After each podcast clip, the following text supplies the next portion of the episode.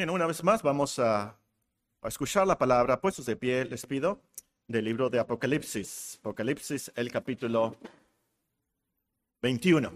Apocalipsis, capítulo 21. Si tienen sus Biblias, el último libro de la Biblia, el penúltimo capítulo. Apocalipsis, capítulo 21.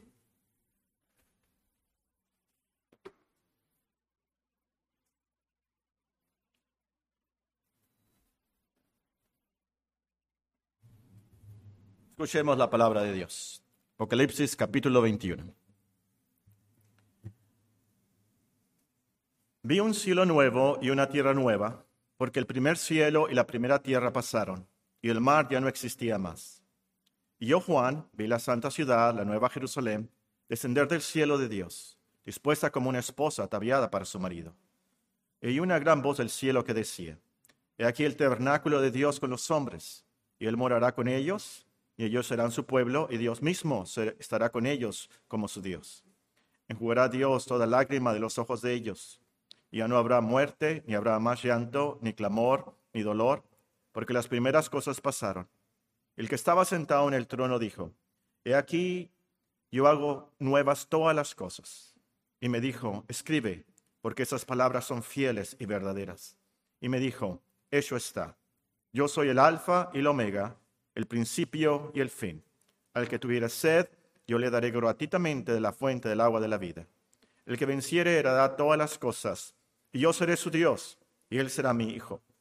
Pero los cobardes, incrédulos, los abominables y homicidas, los fornicarios, hechiceros, los idólatras y todos los mentirosos tendrán su parte en el lago que arde con fuego y azufre, que es la muerte segunda. Hasta aquí en la lectura de la Escritura. Oremos una vez más para que el Señor nos ayude a entenderla. Padre Celestial, una vez más te pedimos que eh, en esta mañana tú mandes tu Santo Espíritu. Sin Él no podremos entender nada de lo que escuchemos. Te pedimos sobre todo que no seamos oidores tan solo, pero también hacedores de tu palabra. Ten compasión de nosotros. Ayúdanos. Te pedimos, Señor, en estos días por nuestros hijos, los niños en la escuela dominical, los niños aquí en el llano. Sálvalos por tu gracia, que perseveren en tus caminos. Pedimos, Señor, ahora que si hablo, que hable conforme a la palabra de Dios, y si ministro, que ministre conforme al poder que Dios da, para que en todo nuestro Señor Jesucristo sea exaltado. En su bendito nombre te lo pedimos. Amén. Sentémonos, hermanos.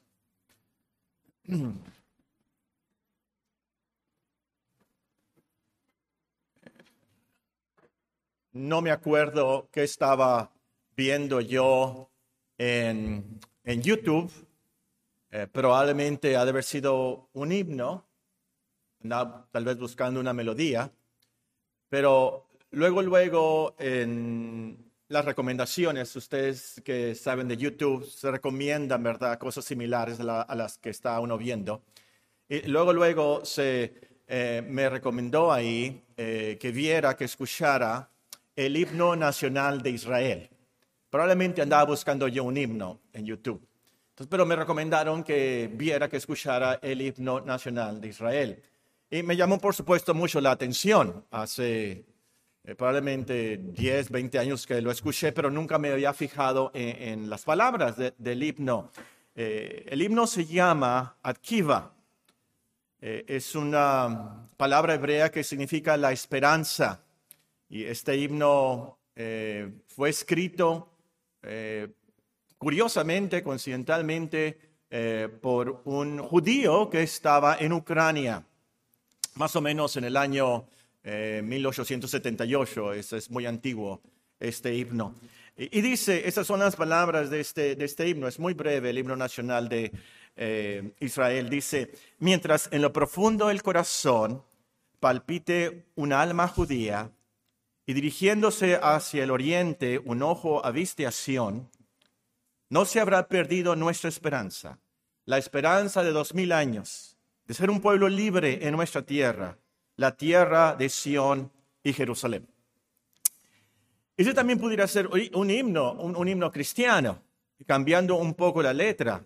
Pudiéramos nosotros cantar como cristianos, mientras en lo profundo del corazón palpite un alma cristiana, y dirigiéndose hacia, el oriente, un ojo aviste a Sión, no se habrá perdido nuestra esperanza, esperanza de miles de años, de ser un pueblo libre en el cielo, la tierra santa de Sión y la nueva Jerusalén. Para los judíos, para los cristianos, por supuesto, lo máximo, lo ideal, la bendición más grande es estar en la tierra de Sión, en la ciudad de Jerusalén. Pero no en una Jerusalén como la de hoy en día, una Jerusalén eh, muy vieja, dividida, ocupada por musulmanes y siempre en peligro de guerra, si no es que de terrorismo. La Jerusalén que deseamos, que anhelamos como judíos y como cristianos, es la verdadera, la celestial, la nueva Jerusalén. Allí es donde podremos vivir en paz total, pero lo mejor es que ahí estará nuestro Dios. Ese es el tema del versículo, del pasaje, mejor dicho, que nos toca estudiar en esta mañana, Apocalipsis capítulo 21, el versículo 2 al versículo 4. Para los que no han estado con nosotros, este es parte del pasaje que memorizaremos este año, Dios mediante, los primeros 12 versículos de Apocalipsis capítulo 21. Esta mañana nos toca estudiar el versículo de febrero, de marzo y de abril. Eh, no continuamos esta serie por interrumpirla por otras miniseries que estamos teniendo. Pero ahora estudiaremos el versículo de febrero 2, el versículo 3 de marzo y el versículo 4 de abril, que dicen así, Apocalipsis 21, 2. Y yo, Juan, vi la santa ciudad, la nueva Jerusalén, descender del cielo, de Dios dispuesta como una esposa ataviada para su marido. Y oí una gran voz del cielo que decía, He aquí el tabernáculo de Dios con los hombres, y Él morará con ellos, y ellos serán su pueblo. Dios mismo estará con ellos como su Dios. Enjugará a Dios toda lágrima de los ojos de ellos. Y ya no habrá muerte, ni habrá más llanto, ni clamor, ni dolor, porque las primeras cosas pasaron.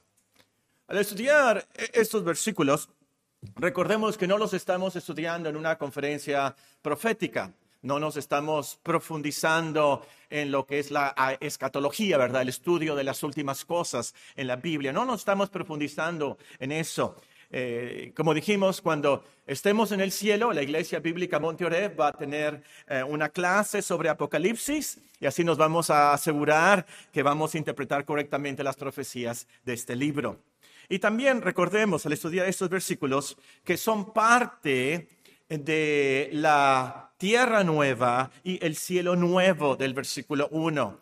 A veces, ¿verdad? Sobre todo cuando estudiamos versículo por versículo eh, en domingos separados, nos olvidamos de lo que se ha dicho anteriormente. No olvidemos eh, el versículo 2 tiene mucho que ver con el versículo 1. Y de hecho, por eso comienza con la letra Y. Lo que vamos a ver aquí eh, tiene que ver lo que pasó en esa dimensión, por así decirlo, del nuevo universo, de, como dice en el versículo 1, vi un cielo nuevo y una tierra nueva, porque el primer cielo y la primera tierra pasaron y el mar ya no existía más. Y en otras palabras, no hay una santa ciudad, una nueva Jerusalén en el cielo viejo y en la tierra vieja. La santa ciudad, la nueva Jerusalén, son parte del cielo nuevo y la tierra nueva. Entonces, eso quiere decir que lo que vamos a ver esta mañana sucederá, como dice en segunda de Pedro, después del día del Señor, en el cual los cielos pasarán con grande estruendo y la tierra y las obras que en ella hay serán quemadas. Todo terminado, el cielo nuevo ahora, la tierra nueva, todo terminado de lo que es el pasado. Entonces, esto que vamos a ver sucederá en el nuevo universo de Dios, o como está de moda, el nuevo multiuniverso de Dios. Muy bien, y en último lugar, al estudiar estos versículos, recordemos que son parte de una visión. Juan dice en el versículo 2, y yo, Juan, vi la santa ciudad pero no es que vio literalmente el futuro, literalmente una ciudad en forma de cubo cuadrado exacto, pero era una visión apocalíptica.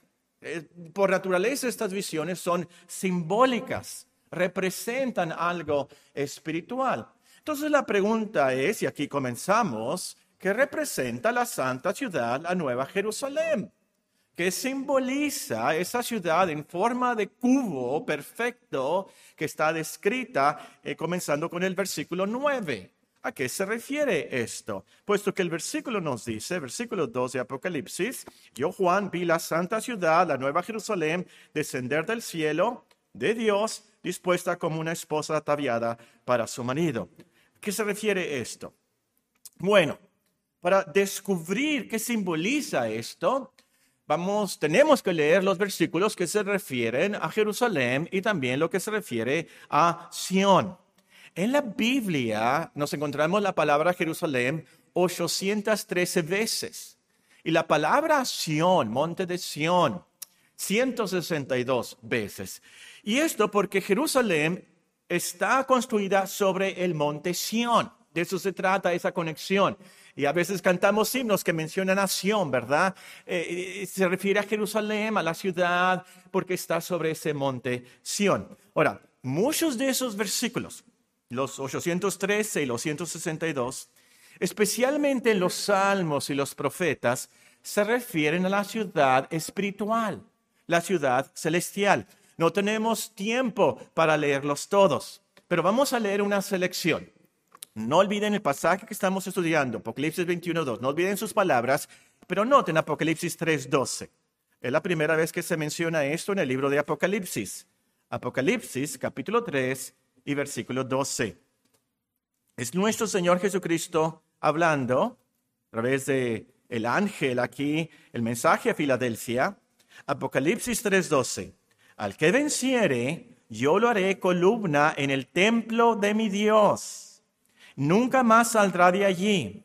Escribiré sobre él el nombre de mi Dios y el nombre de la ciudad de mi Dios, la nueva Jerusalén la cual desciende del cielo, de mi Dios, y mi nombre nuevo. Ahora vean Hebreos 12, 22. Vayan sumando la lógica de estos versículos. Hebreos capítulo 12 y el versículo 22. Es Moisés, está espantado y temblando ante el monte Sinaí. Pero nos dice el autor aquí, en Hebreos 12, 22, Ustedes no se han acercado al monte Sinaí, sino que os habéis acercado al monte de Sión, a la ciudad del Dios vivo, Jerusalén, la celestial, a la compañía de muchos millares de ángeles. ¿Qué, ¿Qué, es eso? La congregación de los primogénitos que están inscritos en los cielos, a Dios el juez de todos, a los espíritus de los justos, hechos perfectos. El último, Galatas 4, 25. Como les digo, hay muchísimos versículos que se refieren a lo que nos está hablando Apocalipsis 21 en nuestro texto en el versículo 2, pero esta es una super selección. Galatas, y vamos a comenzar a leer en el versículo 25. Eh, Pablo está haciendo eh, su defensa de lo que es la justificación y nos explica que Sara y Agar, las esposas de Abraham, eh, era una alegoría lo último, representaban y simbolizaban también algo. Galatas 6, 24, lo cual es una alegoría, pues estas mujeres son los dos pactos.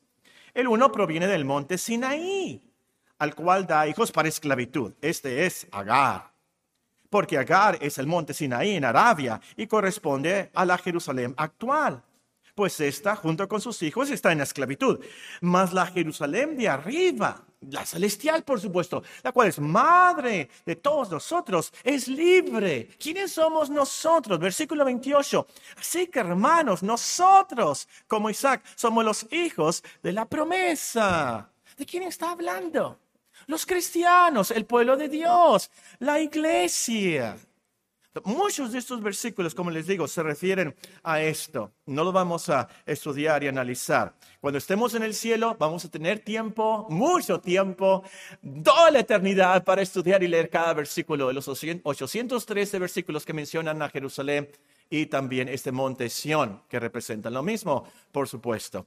E, e, el punto aquí es, analizando, vamos a descubrir que la santa ciudad, la nueva Jerusalén, se refiere a la iglesia el pueblo de Dios, los cristianos, la congregación de los hombres hechos perfectos, como dicen hebreos. No el edificio arquitectónico, por supuesto, pero la familia de Dios, los cristianos.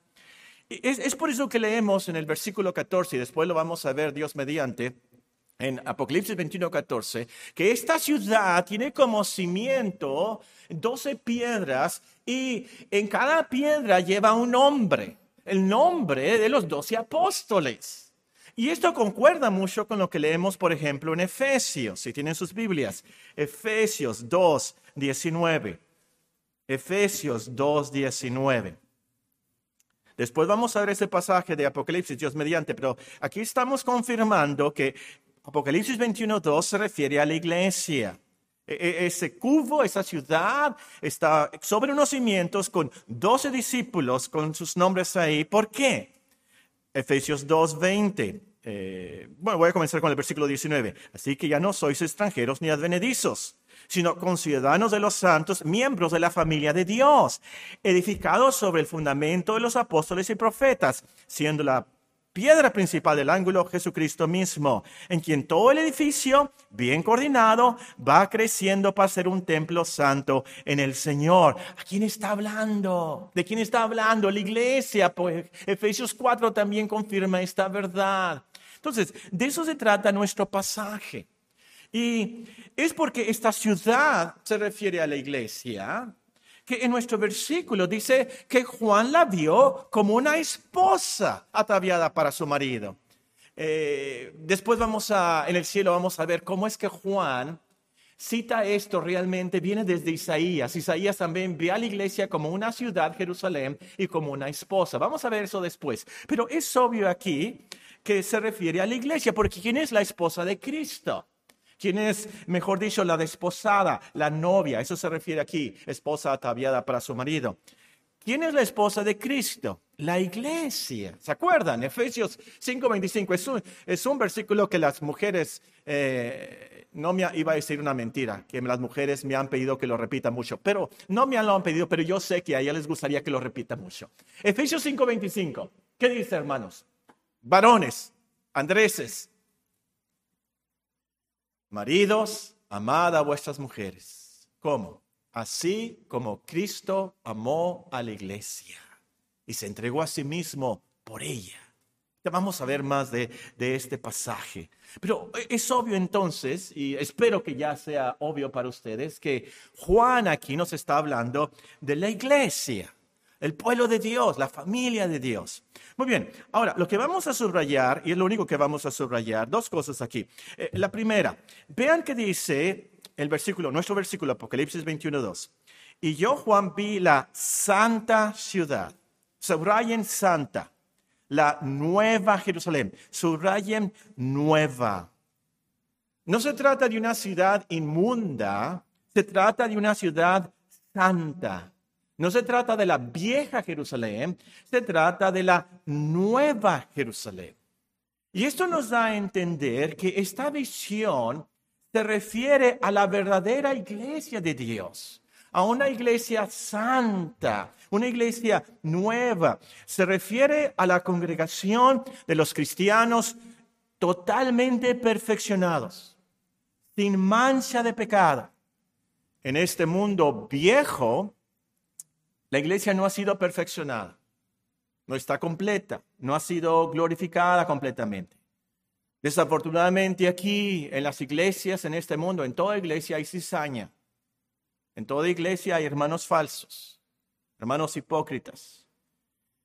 En todo el mundo hay iglesias con doctrina y práctica mundanas inmundas. Pero es hasta que estemos en el cielo nuevo y tierra nueva que seremos la ciudad santa, la nueva Jerusalén. Ahora, otras palabras que hay que subrayar aquí en este versículo son dispuesta y ataviada. Dispuesta y ataviada. La palabra dispuesta aquí no quiere decir que ella de su voluntad quiere ser la esposa. Así como pudiera ser un soldado, ¿verdad? El soldado está dispuesto a morir por la patria. No es este el verbo aquí, no es esta la connotación.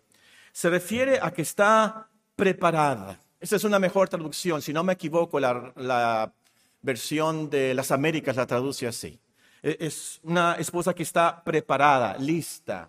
Y luego la palabra ataviada en el original viene de la misma raíz de donde tenemos la palabra cosméticos que las mujeres me van a entender más en esto.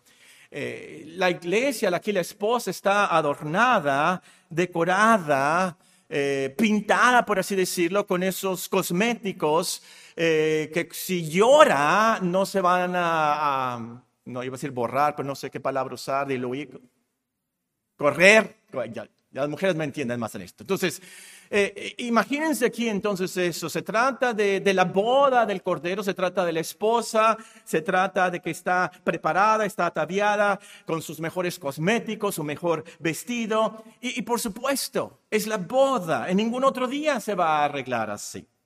Y, lo que hay que, lo subrayamos aquí, lo que hay que notar aquí en la gramática sobre todo, aprendemos de estas palabras que la esposa no se adorna a sí misma, no se prepara a sí misma.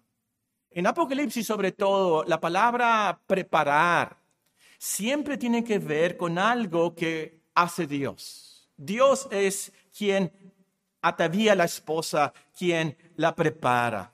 Juan usa una vez más el lenguaje del profeta Isaías, y este sí lo vamos a leer en Isaías capítulo 61 y versículo 10 dice así. Isaías capítulo 61 y versículo 10.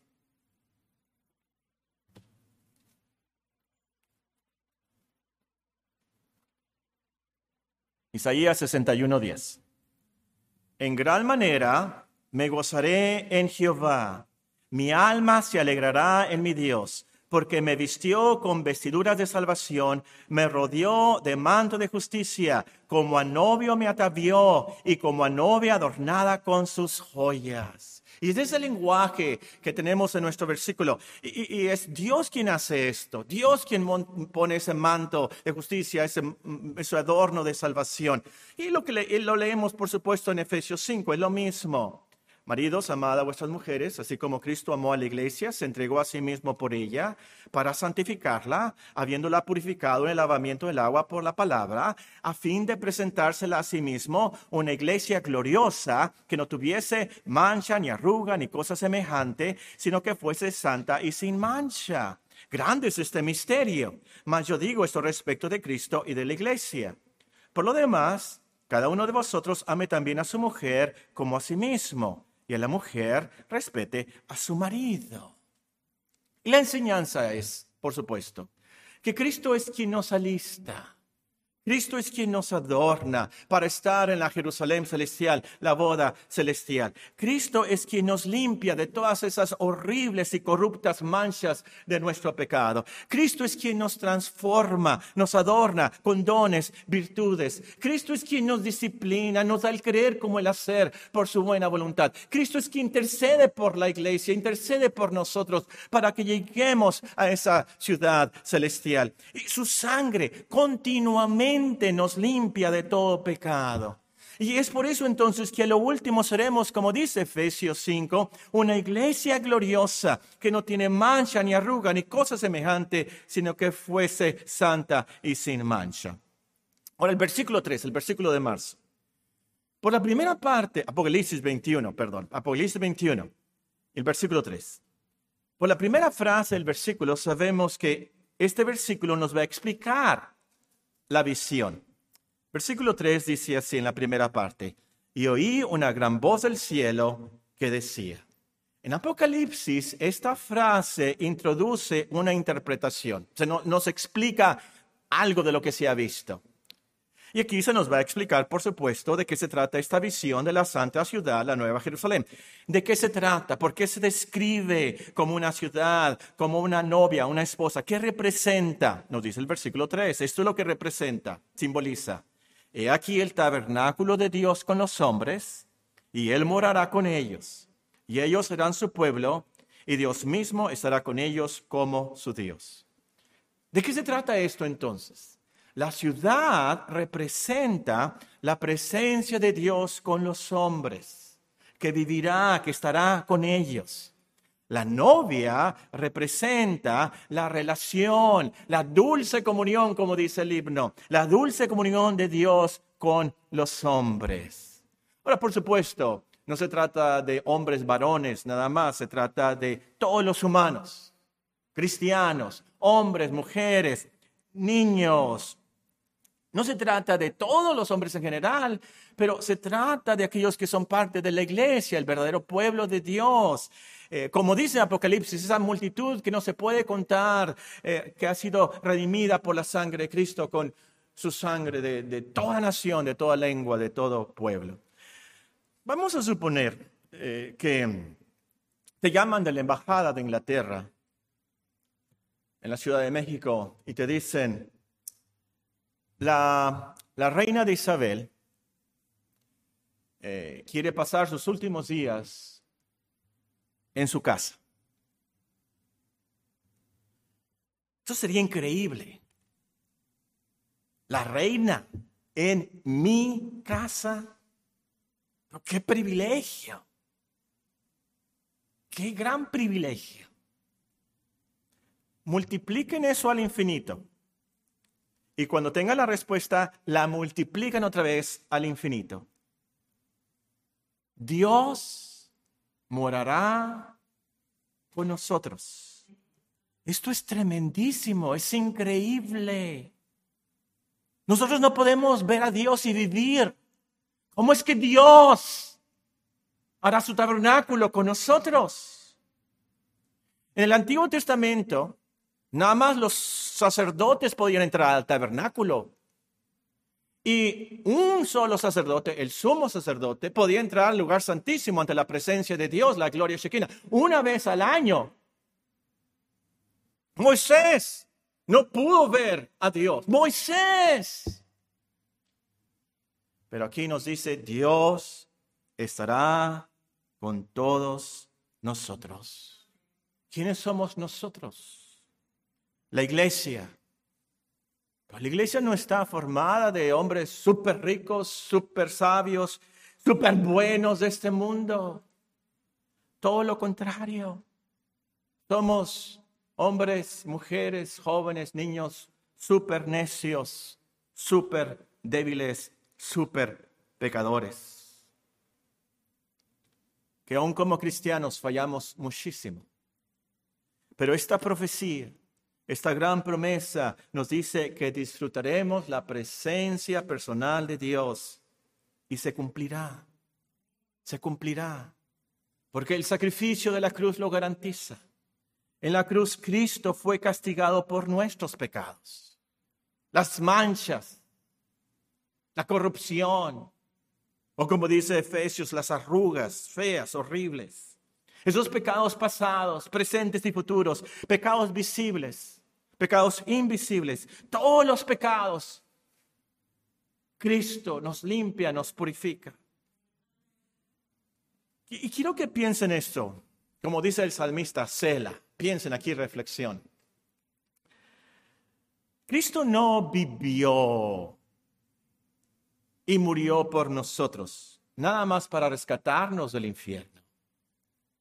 Fue castigado, horriblemente castigado en la cruz para limpiarnos, para prepararnos, para ataviarnos, para llevarnos a Dios. ¿Me entienden que no fue nada más para sacarnos del infierno? Eso fuera magnífico, tremendo. Pero no fue para eso.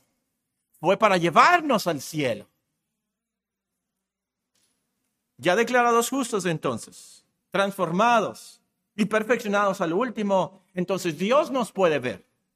Dios puede estar con nosotros. Y nosotros podemos ver a Dios. Para que a lo último Dios nos diga, pueblo mío. Y nosotros le digamos, Dios mío. De eso se trata esto. El versículo 4 menciona parte de lo que implica esa hiper, mega, super bendición. No sé si exista esa palabra, pero no sé qué palabra usar para describir esta bendición tan grande de que Dios esté con nosotros, nosotros estemos con Dios. Una hiper mega bendición. El apóstol una vez más, usando lenguaje, el profeta Isaías escribe en el versículo 4, el último versículo que vamos a ver. Esto es parte de esa bendición. Enjugará Dios toda lágrima de los ojos de ellos. Ya no habrá muerte, ni habrá más llanto, ni clamor, ni dolor porque las primeras cosas pasaron. Ese día Dios hará que termine toda tristeza, todo dolor, nada de muerte. Y el profeta Isaías, y por supuesto aquí en Apocalipsis, quieren decir, se trata de pura alegría al 100%, pura paz, total armonía, nada de pecado, pura virtud, armonía eterna. Y esto, como nos dice aquí el versículo también, porque las primeras cosas pasaron. Como dice el versículo 1, el primer cielo y la primera tierra pasaron. Allí, en la primera tierra, había pecado, por supuesto, desobediencia, rebelión, tentación, y por eso tanta tristeza y dolor, enfermedad y muerte. Pero entonces, al final, todas esas cosas pasarán. Como dice el versículo de mayo, el versículo 5, Dios hará nuevas todas las cosas. Cielos nuevos y tierra nueva donde mora la justicia, donde mora Dios para siempre, con nosotros para siempre. Muy bien, ¿qué podemos hacer con esta información? ¿Cómo aplicamos esto a nuestras vidas diarias? Muy bien, en primer lugar, vete a ti mismo, vete, reflexiona en ti mismo, vete a ti mismo y a tus hermanos en esa ciudad santa, en la nueva Jerusalén. Vete a ti mismo, considérate estás ahí, tú dentro de esa ciudad, parte de esa ciudad, e-, es parte de esa esposa ataviada. Esta promesa es la gran promesa de Dios para su pueblo. De hecho, es la esencia del pacto de Dios. No es algo nuevo de Apocalipsis. Viene desde Génesis. Y a través de toda la Biblia se menciona esto. Yo seré su Dios y ellos serán mi pueblo.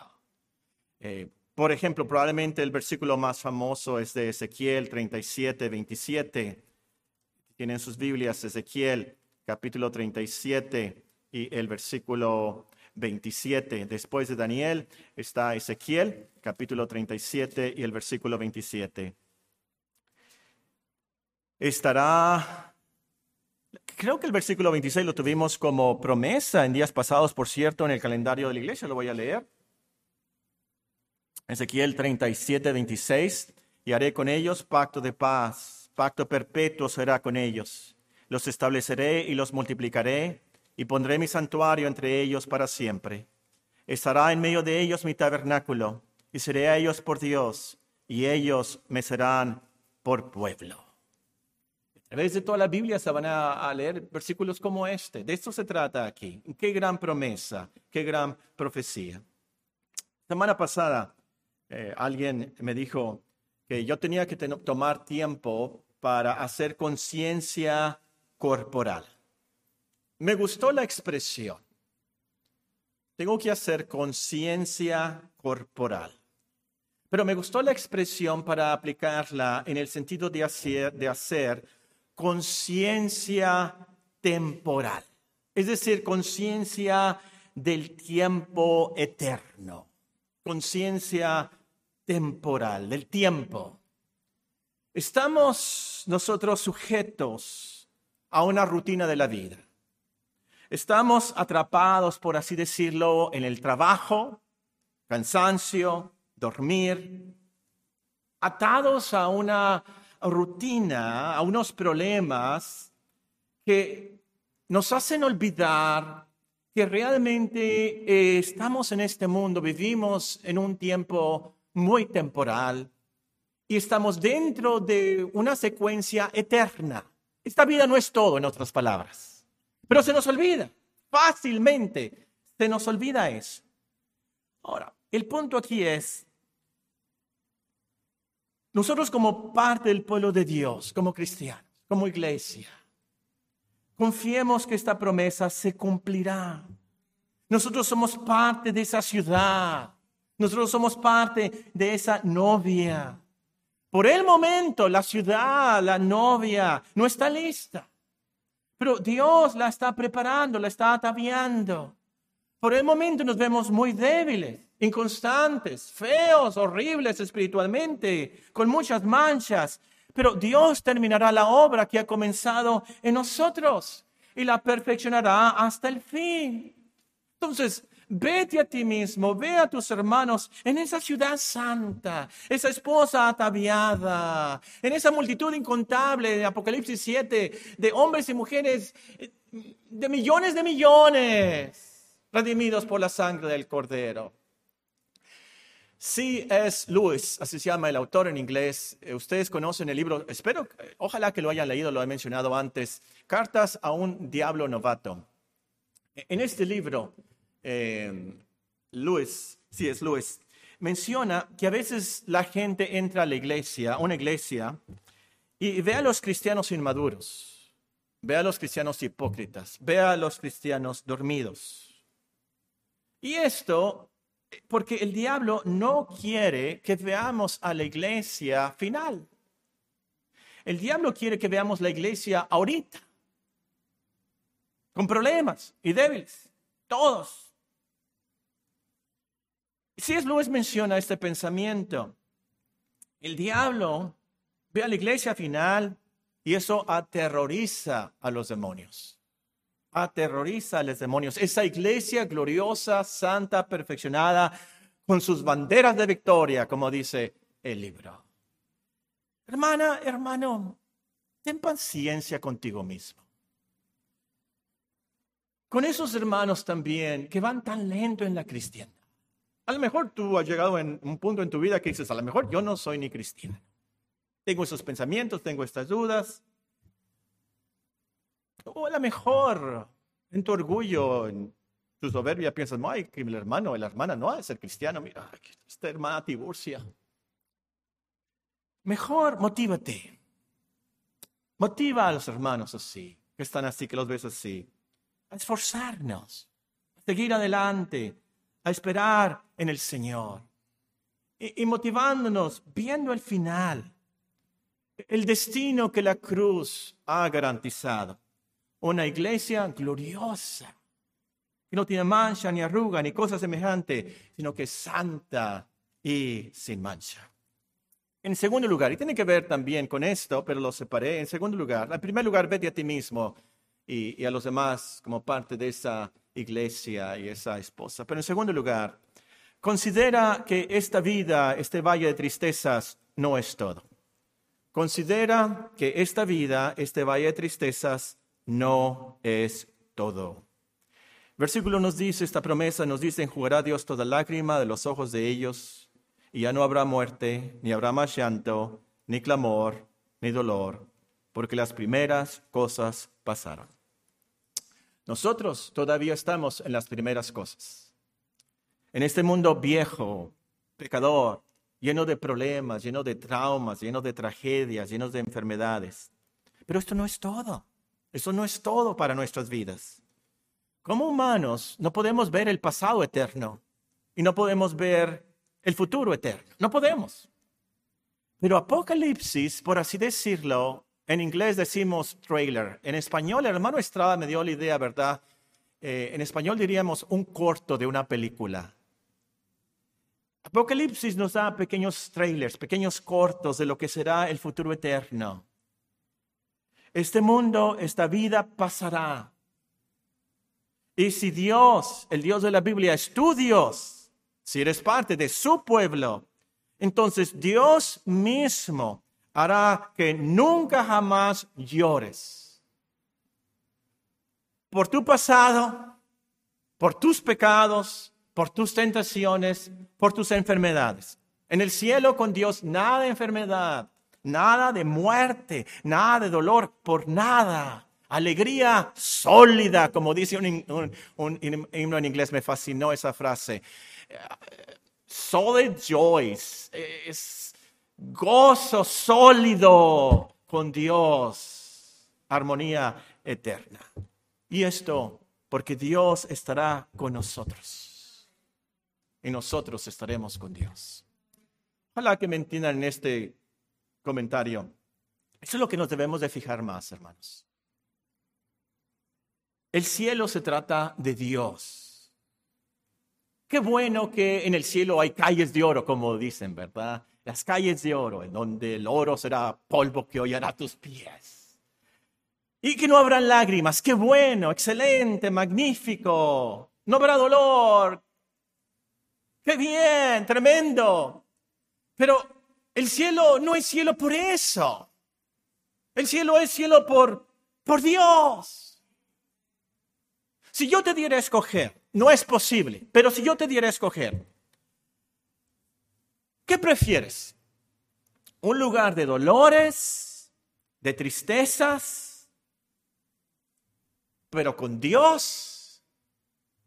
¿O un lugar de alegría y de salud y paz, pero con el pecado y con el diablo. ¿Qué escogerías? Como cristiano, si eres cristiano, no te importa el dolor, no te importan las lágrimas, no te importa el hambre, no te importa la enfermedad, pero yo quiero estar con Dios. Él es mi Dios, mi creador, mi salvador, mi todo. Él es lo máximo para el cristiano. Es lo que anhela nuestra alma. Lo que sacia esa misteriosa hambre y sed de nuestra alma que tenemos desde que nacimos.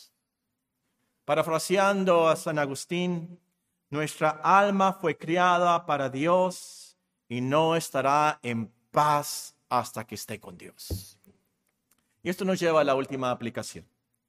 Honra a Dios Exalta a Dios con tu voz, tu corazón y tu vida. Honra a Dios. Exáltalo con tu voz, tu corazón y tu vida. Dios mismo es el que hace todas las cosas nuevas. Hay un cielo nuevo y una tierra nueva por Dios. Él es el único que lo puede hacer. Comenzando con nosotros, ¿verdad? En cierto lugar dice, de modo que si alguno está en Cristo, nueva criatura es. Las cosas viejas pasaron. He aquí, todas son hechas nuevas. Y todo esto proviene de Dios. Dios es el que salva a la iglesia, el que la viste de salvación, el que la adorna con virtudes y dones, el que la perfecciona al final. Dios merece toda la honra, toda la gloria. Y como diría Esdras, es por él que llegaremos a Jerusalén. Ese es nuestro anhelo, ¿verdad? Estar con Él. Por eso queremos ir a la Nueva Jerusalén. Mientras en lo profundo del corazón palpite un alma cristiana y dirigiéndose al oriente un ojo aviste a Sion, no se habrá perdido nuestra esperanza, esperanza de miles de años, de ser un pueblo libre en el cielo, la tierra santa de Sion y la nueva Jerusalén. Oremos.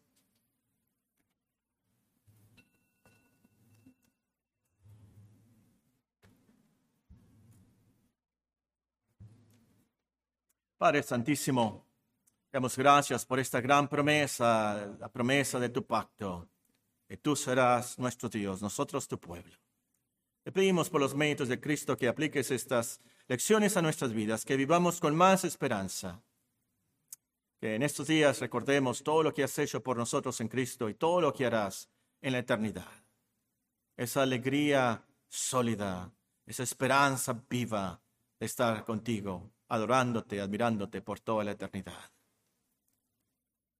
Despídenos en tu paz, en tu amor, en Cristo Jesús.